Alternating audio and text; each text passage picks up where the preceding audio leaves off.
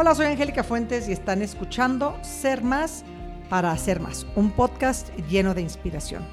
Y hoy está con nosotros Rocío Marfil, la escritora del capítulo mexicano de Those Who Inspire.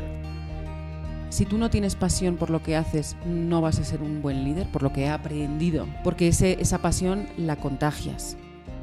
Este libro contiene historias de personalidades mexicanas con el objetivo de inspirar a los jóvenes a crear un cambio positivo en su entorno. Y por Rocío, qué gusto que nos acompañes en este podcast de Ser Más para Hacer Más. Hola Angélica, muchísimas gracias. Estoy feliz de estar aquí.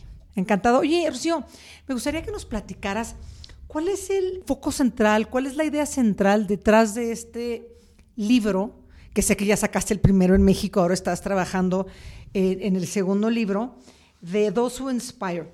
Y además, ¿por qué escoges México como primer país de entrada de América Latina? qué buena pregunta. Me encanta cuando me hacen esa pregunta, porque como llevo viviendo aquí ya 10 años, casi 11, y este país me ha acogido como si fuera más que el mío, yo creo, estoy feliz siempre que me la hacen. Primero, escogimos México porque es el país hispanohablante más importante del hemisferio sur y porque sabían las socias fundadoras, que son dos francesas maravillosas, que se llaman Marlene y Delphine, que eh, querían empezar con México porque sabían que yo estaba aquí además y porque ya llevaba yo bastante tiempo y conocía pues a gente bastante inspiradora del país y eso seguramente iba a ayudar a iniciar el proyecto. Pero sobre todo por eso. Eh, no digo que Costa Rica sea menos importante que cualquier otro país, pero efectivamente México es el país habitantemente hablando más grande y sobre todo todo el mundo habla de México en todo el mundo. O sea, México está en la boca de europeos, de asiáticos, por lo que sea, sino por la comida, sino porque eh, alguna mala noticia que desgraciadamente a veces se da, o etcétera, etcétera, ¿no? O porque cuando salió Trump, el muro, el muro era el muro. Entonces había que contar en ese momento quién era la gente que estaba haciendo algo por y para la comunidad, algo por y para el país. Those Who Inspire y se inicia hace 12 años con el emir de Omán el sultán, ¿no? el famoso, como se decía antes. El emir de Omán, muy amigo de las fundadoras, les dice, oye, estoy harto de la fuga de cerebros de mi país. Estoy harto de que haya aquí gente estudiando que sí, que se preparen muy bien, pero luego se me van a Nueva York, a Dubái o a los, ¿no? Y se me van. Pues efectivamente, Oman es un país muy, muy pequeñito y, bueno, pues quizás aburrido para gente joven, no lo sé. El caso es que se le iban y dijo, ayudadme, por favor, a retener talento aquí. Y se le ocurre hacer un libro donde se entrevista a la gente más inspiradora omaní se, les pone a todos en un libro y luego ese libro se les regala a los jóvenes que están estudiando en las universidades, pues para que se fijen, para que se mimeticen y para que repitan las historias de, estos inspiradores y que se queden en el país, ¿no? Y así fue como empezó la serie de libros hasta hoy, que estoy con, como dices tú, con el segundo y feliz de la vida porque este segundo es un 60% de mujeres, con mujeres increíbles como la que tengo delante y pues está saliendo increíble y espero que sea igual de exitoso que el anterior. Y fíjate que esa va a ser mi otra pregunta. ¿Es el primer país en donde van a ser dos libros o ya tienes otros países? El primero. El primer país. Y escoges 60% mujeres, 40% hombres. Y eso me motiva mucho por demasiado tiempo hemos estado criticando que no hay suficiente talento femenino, por ejemplo, para ocupar de algunos puestos de en consejos de administración, que no hay suficiente talento femenino, pero creo que con Those Who Inspire y otras muchas este, eh, espacios vamos a demostrar que en México, igual que en muchísimos países, obviamente, pues sí existe. Sí hay muchas mujeres que inspiran, muchas mujeres con historias extraordinarias. Y hablando de esto, ¿cómo eliges las personalidades a las que quieres entrevistar. ¿Qué es lo que te llama para tú ir a platicar sobre cada una de, estas personas? Pues mira, son tres criterios siempre. Uno es que hayas nacido en el país, en este caso que hayas nacido en territorio mexicano y que te hayas criado en México también. O sea, no me sirve que hayas nacido aquí, te hayas ido con dos años a, a Uruguay y luego hayas vuelto. En muchos casos has podido nacer en la frontera o has podido nacer en Estados Unidos, mm, pero obviamente te has, criado en el, en el país. ¿no? Segundo lugar, has cumplido un sueño o estás trabajando para cumplirlo. Y tercero, haces algún tipo de actividad social y o filantrópica. Muchas veces eh, muchos de mis inspiradores no tienen una fundación per se, pero solo con lo que han hecho eh, a nivel laboral ya me parecen casos de éxito y de inspiración para muchísima gente. ¿no? Entonces, alguna vez hacemos excepciones en ese caso, pero en principio que solamente con eso, con el trabajo que hagan, sí estén inspirando y sí estén ayudando a su entorno, desde luego. Para mí, ser líder es sembrar una semilla en otros para que sigan avanzando en el ámbito que cada uno cada una, en este caso, de ellas lo decida. Tú obviamente has entrevistado muchísimas personalidades y muchas mujeres para este libro. ¿Qué has visto tú en el liderazgo, sobre todo en el liderazgo de la mujer? ¿Hay diferencias muy marcadas entre el liderazgo masculino y el liderazgo femenino. Aquí me voy a mojar mucho, ¿eh? así que como buena española, muy transparente, pero bueno, las diferencias que he visto de líderes, sobre todo emprendedores y empresariales en México, es que a la mujer le ha costado casi siempre una vida familiar tener que ser una líder en el entorno empresarial. Si no le ha costado un divorcio o dejar de ver a sus hijos eh, le ha costado seguramente hasta, un, hasta una decisión, eh, digamos, muy, muy personal, ¿no? De escoger pareja diferente a la que tendría que haberlo hecho. Creo que a la mujer mexicana le cuesta mucho llegar a altos puestos porque mm, en general la, la idiosincrasia laboral no le ayuda. Creo que está cambiando, creo que hay grandes empresas que están haciendo muchísimos esfuerzos porque esto ya no sea así, pero las que sí están arriba, arriba, arriba, para haber conseguido hoy estar donde están, les ha costado sudor y lágrimas, eso me queda claro. Pero por eso son líderes y por eso son inspiradoras, porque a pesar de todo ahí están. Y creo que hay que empaparse mucho de las historias cuando salga este libro, porque de verdad hay que ponerlas en un pedestal a muchas de ellas, porque han tenido que comerse mucha porquería, por no decir otra cosa. Así suele suceder en, no nada más en México, que en muchos de los países latinoamericanos. ¿Y tu definición, Rocío, de liderazgo? ¿Cuál es? Es, desde luego, tener pasión por lo que haces. Si tú no tienes pasión por lo que haces, no vas a ser un buen líder, por lo que he aprendido con H intercalada de todo el mundo que he visto, porque ese, esa pasión la contagias. Si la contagias a tus equipos, tus equipos serán iguales y entonces se generará una conjunción de implementación de deseos o de estrategias para ser una mejor empresa o lo que sea. O sea, definitivamente la pasión. Segundo, la empatía. O sea, yo no he conocido a alguien, a nadie inspirador este en México que no sea una persona solidaria o empática con los demás. O sea, imposible. Mm, imposible. De hecho, creo que seguramente ni lo hubiera escogido. Todas las mujeres y hombres que, que he visto son gente preocupada por los demás. Y cuando es preocupada por los demás, es preocupada por tu sociedad y por ende por tu país. Luego, la paciencia es la madre de, todas las virtudes. ¿no? Gente que, sabe escuchar, y eso es paciencia, que sabe escuchar, que sabe comparar opiniones, que no se deja llevar por su, primera, por su primer impulso. Eso es muy importante.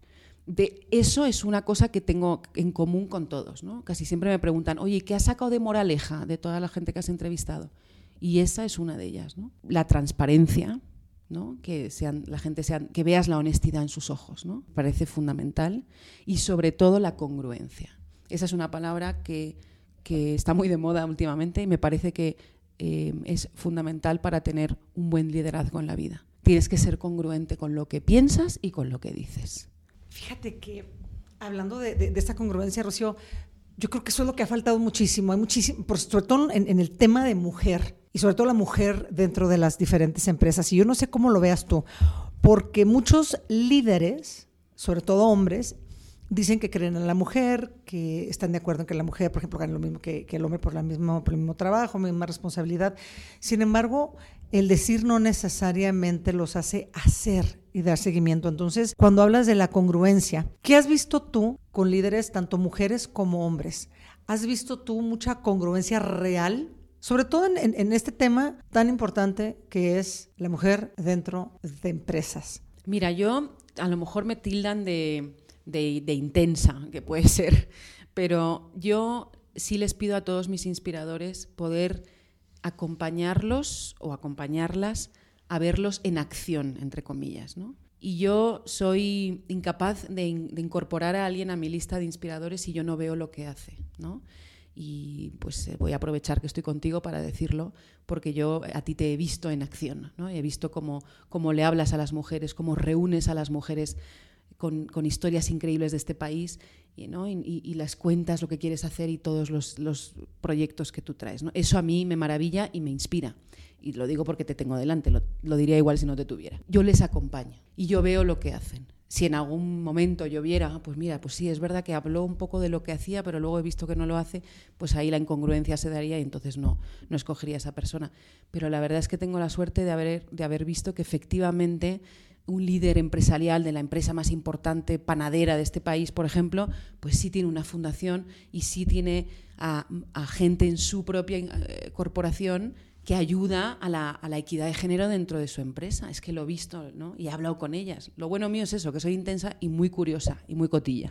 Tengo curiosidad por saber tu opinión de si un líder nace o se hace. Yo en personal creo que los líderes por lo general se hacen. Pero tú que has entrevistado a tantas mujeres y a tantos hombres, ¿qué opinión tienes al respecto? Yo creo que un líder efectivamente se hace. Un líder crece alrededor de gente que le inspira eh, a ser un líder posteriormente en su vida. Hay una pregunta en, mi, en mis entrevistas que dice, ¿quién te ha inspirado en la vida ¿no? para ser hoy quien eres? Normalmente, y cuando digo normalmente creo que es el 98% de las respuestas, siempre son en un padre, en una madre, en una abuela, en un tío, siempre son gente muy muy cercano, muy muy cercana a tu de tu familia, en quien te has ido fijando alrededor de tus años más importantes de la vida, de tu crecimiento, y entonces luego te has mimetizado y has querido replicar un poco lo que te han enseñado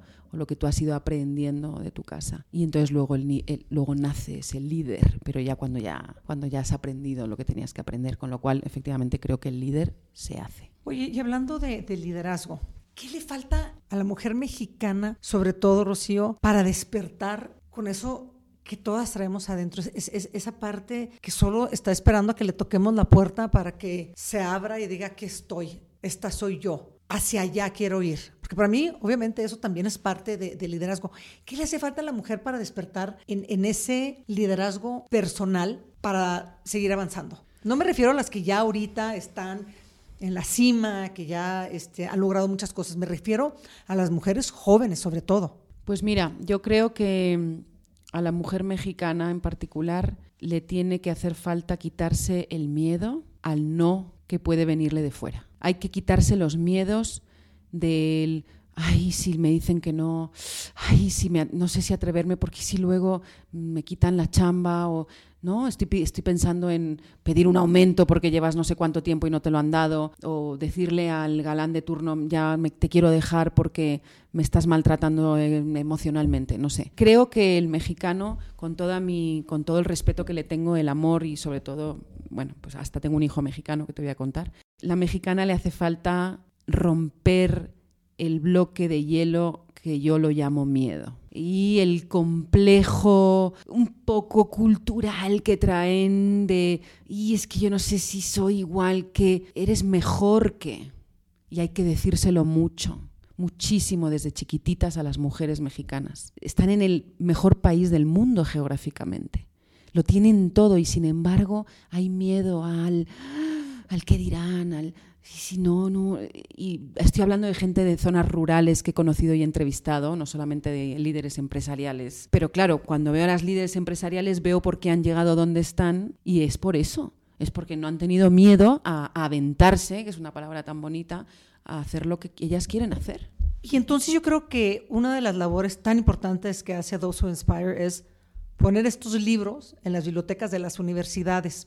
Yo también creo que las palabras mueven, pero el ejemplo arrastra. Y entonces cuando tienes un role model, alguien a quien voltear a ver y decir, es que si ella pudo, yo también puedo, porque a veces creemos cuando la mentoría se le da a una mujer de parte de un hombre, que me parece extraordinario, las mujeres, muchas, no es que por lo general, pero muchas piensan, pues sí, es que él la tiene fácil, él es hombre, es que, pues, que él es hombre y es más inteligente, es que pues sí, él es hombre y él es capaz. Pero cuando ves que una mujer, y practica su historia en, este libro que vas a sacar, y de dónde viene, y lo que le costó, y lo que tuvo que hacer, me parece una labor extraordinaria el que mujeres jóvenes vayan a tener la oportunidad de leer, de conocer, de aprender y de inspirarse con otras mujeres Esa es la razón detrás, de, y, detrás del libro realmente. ¿Esa es la base del libro o, cómo nace esa idea, Rocío? Claro, o sea, la, idea detrás del, de Those Who Inspire es que en, el momento más con más incertidumbre de tu vida, que es la época universitaria, donde sí ya has llegado a la universidad, pero no sabes si te has equivocado de carrera, si vas a acabar teniendo chamba o no cuando termines eh, y salgas a la calle, si vas a poder salir de casa de tus padres, etcétera, etcétera. En ese momento llega un libro donde están tus connacionales, algunos los conoces, otros no, y te cuentan su historia personal y entonces dices, yo también puedo, el famoso yes we can. O sea, sí se puede. Entonces, escogemos solo a nacionales de ese país para que se sientan mucho más identificados los universitarios y sobre todo para que puedan reproducir de alguna forma la historia de cada uno. Por eso vemos a todo tipo de gente de todos los sectores. Porque claro, yo voy a, donar estos libros a gente que estudia políticas, económicas, empresariales, medicina, mm, filosofía y letras, en fin, de todo. Porque tienen que tener un referente nacional. Pero lo más bonito de todo, que es lo que a mí más me enamoró del proyecto, es que cada uno de estas personalidades deja un dato, eh, un email profesional o personal, para que los chavos y chavas del país que lo reciban puedan acercarse a ellos, entonces puedan hacerles una pregunta y entonces funjan como mentores nacionales. Y entonces se derribe el muro entre el, oh, ella sí, o él sí lo ha conseguido, y yo estoy aquí en mi universidad, en, no sé, Tapachula, por decir un sitio que me encanta, y estoy aquí y no sé si voy a poder llegar. Sí, claro que puedes llegar. Mira, léete estas historias y vas a ver cómo se puede. Esa es la idea. ¿Has visto tú, Rocío, que así lo veo y creo que esta es la, parte que posiblemente nos pueda faltar en el compartir. ¿Has visto tú que, por ejemplo, la madurez, la experiencia, el conocimiento que tiene un líder, una líder, alguien que inspira, porque pues el tiempo es lo que te lo ha dado, ¿no? La, madurez es lo que te lo da compagina con la juventud, la creatividad, las ganas de comerse el mundo y que pueden empatar o no, porque a veces los más grandes y de mi generación hacia arriba podemos llegar a pensar que yo lo sé y mi forma es la única forma y es la única correcta porque me ha funcionado. Y luego hasta el otro extremo están los muy jóvenes diciendo, pues es que no saben, porque no saben realmente lo que está vigente, lo, que es contemporáneo, lo que queremos hacer, porque no nos entienden. ¿Crees tú que este libro de Those Who Inspire logra tomar ambos para aceptar que si bien uno tiene la experiencia, la madurez que te dan los años, y los otros tienen esa juventud, esas ganas, esa visión, puedan entonces entenderse y crear algo todavía mucho mejor. Sin duda, sin duda porque además ya lo he visto. He visto como los chavos y chavas de México se han acercado a líderes ya grandes, mucho más grandes, que casi ya están a punto de jubilarse, digamos, y no se pueden creer que puedan acercarse a ellos, a que ellos les pueda dar, el, el inspirador les pueda dar tips y consejos de cómo hacer la empresa que ellos quieren hacer en, repito, Tapachula o Querétaro o Chihuahua o donde sea, sin ningún miedo, porque no, les, no se pueden creer que puedan acercarse a ellos y el tema de la edad no lo he visto como una, como una ¿sabes? Como un desafío. Pero también tenemos gente muy joven, muy, muy joven. Eh, tan joven como, como una chava que, que entrevisté ayer, que me, me enamoré, eh, entre comillas, de una chava que tiene 20 años, que tiene una startup que ya se la ha fondeado Silicon Valley y bueno, mil empresas más, de detección de cáncer y continuación del, del tratamiento después, ¿no? Con un algoritmo así de locos.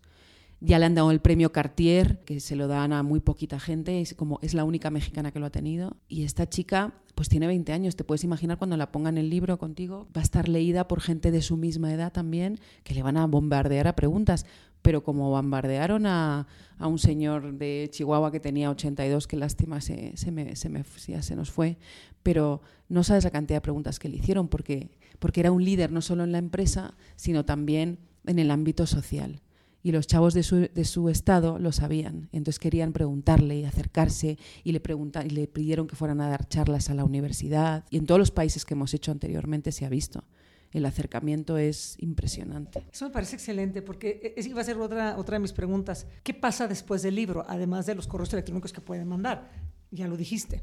los han invitado a dar conferencias, hay mucho más acercamiento. Y eso me parece buenísimo porque yo creo que es una de las cosas que más adolece a veces la juventud. Creen que porque están en un nivel de haber acumulado mucho éxito, porque el éxito pues es diferente para cada quien, para mí por ejemplo es caminar perfectamente a gusto en tu piel y en tus zapatos, no lo que acumulas exteriormente, creen que, que, son intocables, que, que nadie les puede preguntar. Y esta labor que están haciendo ustedes me parece de días, porque creo que, que ustedes están siendo ese espacio de acercamiento tan importante para estas nuevas generaciones, que al final del día, bueno, pues es de ellos todo lo que, que, cada uno de nosotros está dejando, ¿no? Para que ojalá lo hagan mucho mejor de lo que hemos podido nosotros. Y eso me parece padrísimo. ¿Cuándo lanzas el libro de entrada? Mira, este segundo libro lo lanzamos en septiembre. ¿Dónde lo vas a lanzar? Pues mira, todavía no tenemos el lugar. El anterior fue en la casa del embajador británico en México, porque pues nuestra sede está en Londres. Entonces él amablemente eh, nos invitó a su casa y fue un evento divino. Este segundo estoy viendo, a ver, eh, no, no, puedo todavía decir nada porque hay bastantes personas que, que, quieren que sean nuestros hosts, ¿no? Pero estoy viendo, a ver, iba a ser en septiembre y a partir de septiembre pues tengo que ir por toda la República a donar y a entregar los libros a las diferentes universidades, a la universidad pues más numerosa y más importante de cada estado en cuanto a estudiantes. Entonces voy allí, hablo con el rector y, y hacemos unas conferencias pues preciosas porque yo voy cuento lo que es Those Who Inspire para que los chavos y chavas lo sepan y luego eh, pues me llevo a uno o a dos inspiradores conmigo para que cuenten sus historias ¿no?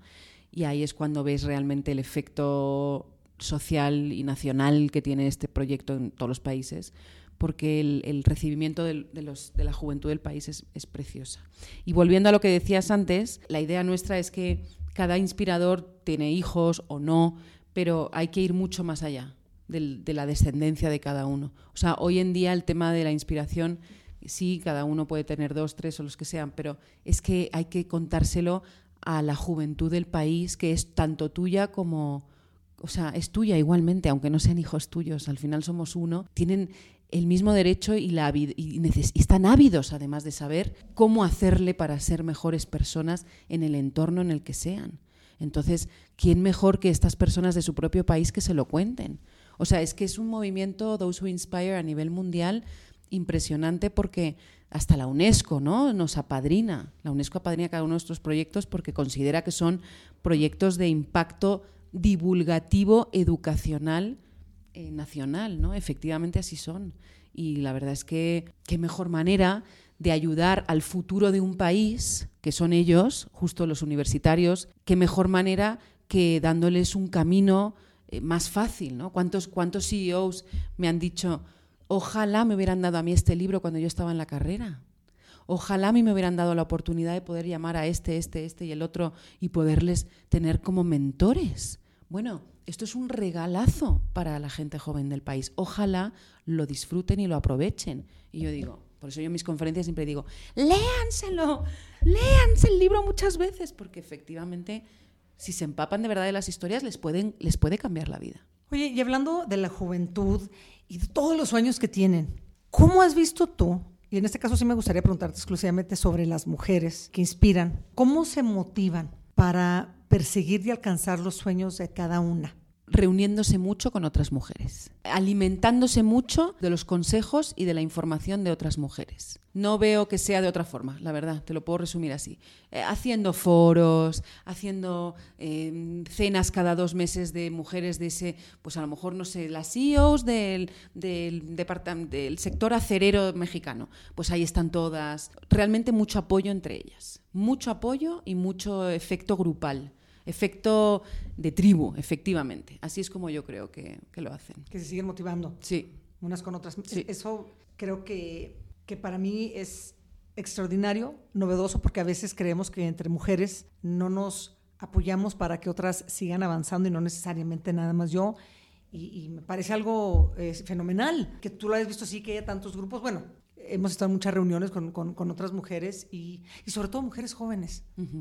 Porque vemos mujeres de otras generaciones que yo creo que tenemos una gran responsabilidad, ¿no? Y es seguir alimentando y motivando a, las generaciones que vienen detrás de nosotras para que sigan avanzando en su camino. Y, con esto quisiera preguntarte, Tú que a tantos inspiradores, tantos líderes has entrevistado, me gustaría que nos dijeras si has encontrado características similares entre los líderes hombres y cuáles son, entre las líderes mujeres y cuáles son si las has encontrado, y cuáles si has encontrado hay que tengan similitud entre hombres y mujeres. Fíjate que cuando ya llegas a un nivel así, no hay diferencias entre hombres y mujeres. Las virtudes de un hombre como las de una mujer a nivel liderazgo empresarial o comunidad, etcétera, son iguales. Son la pasión por lo que hacen, la empatía por los demás, el ver y escuchar a los demás muchísimo y el levantarse cada día con ilusión de lo que hacen, tanto hombres como mujeres. Ahí sí que no he visto diferencia. Que les haya costado algo más llegar a las mujeres, sí, pero cuando ya están ahí, se pueden manejar perfectamente unos con otros porque son iguales. Porque ahí es cuando te das cuenta que somos iguales que nada más nos lo, han puesto más, difíciles a las, más difícil a las mujeres desde que nacemos por el simple hecho de ser mujeres, porque teníamos patriarcados. Pero ahora, hoy en día, es lo mismo. Es lo mismo. Y si encima eh, esa corporación te ayuda a poder ser mamá, aunque seas líder, líder, líder, pues entonces no hay mucha diferencia. Pero todas las características se aunan sobre todo en esa. Y la más importante, y de verdad repito mucho esto porque, pues, claro, a mí también me ha cambiado la vida ¿no? hacer estos libros. Yo antes era otra persona ahora ya pues me empapo de todo esto y efectivamente te ayuda muchísimo a ver la vida de otra forma. Pero desde luego lo más importante de los dos es, como he dicho antes, el tema de la congruencia. Porque tu equipo tiene que ver que eres congruente y tu gente alrededor lo tiene que ver. Y eso, tanto en hombres como en mujeres, mm, lo he visto clarísimo. Así que yo te puedo decir que, que no he visto grandes diferencias, que es que una mujer y un hombre al final son iguales. Y la mujer creo que incluso ayuda mucho más a generar más beneficios para la empresa si es ella la líder de esa empresa. Excelente. Pues Rocío, muchísimas gracias por acompañarnos en este episodio de Ser Más para Ser Más. A todos los que nos escuchan, no se les olvide, Those Who Inspire se lanza en septiembre. Y para todos aquellos jóvenes que están en universidades a lo largo y a lo ancho de la República Mexicana, esperen el libro que les llegará. Y como dice Rocío, no pierdan la oportunidad de la lectura del mismo y sobre todo, tomen todo esto que Rocío les está diciendo eh, en consejos y marquen, llamen, envíen correos dependiendo de la información que cada quien deje. Aprovechen todo este conocimiento que seguro estoy, que si no el todo, sí, una cosa se les va a quedar y les va a apoyar para que ustedes también sigan avanzando, se inspiren y sean inspiradores. Pues Rocío, muchísimas gracias por compartir con nosotros en ese espacio de ser más para ser más. No sé si, si te gustaría darnos un último comentario, consejo, palabras. Angélica, muchísimas gracias por haberme invitado, eh, por ser parte de esta plataforma tan importante y por darme la oportunidad de contar lo que es el libro y lo que hacemos. Espero que después de septiembre, cuando lo lancemos, Those Who Inspire en México, volumen 2, eh, la gente esté más ávida todavía de quererlo después de todo lo que hemos contado aquí. Y, bueno, y si cambiamos la vida de al menos 20 personas de este país, yo me moriré muy feliz. Muchísimas gracias por recibirme. Pues yo les envío un abrazo lleno de fuerza a todos los que nos están escuchando y los espero en el siguiente episodio de Ser Más para Hacer Más. Muchas gracias.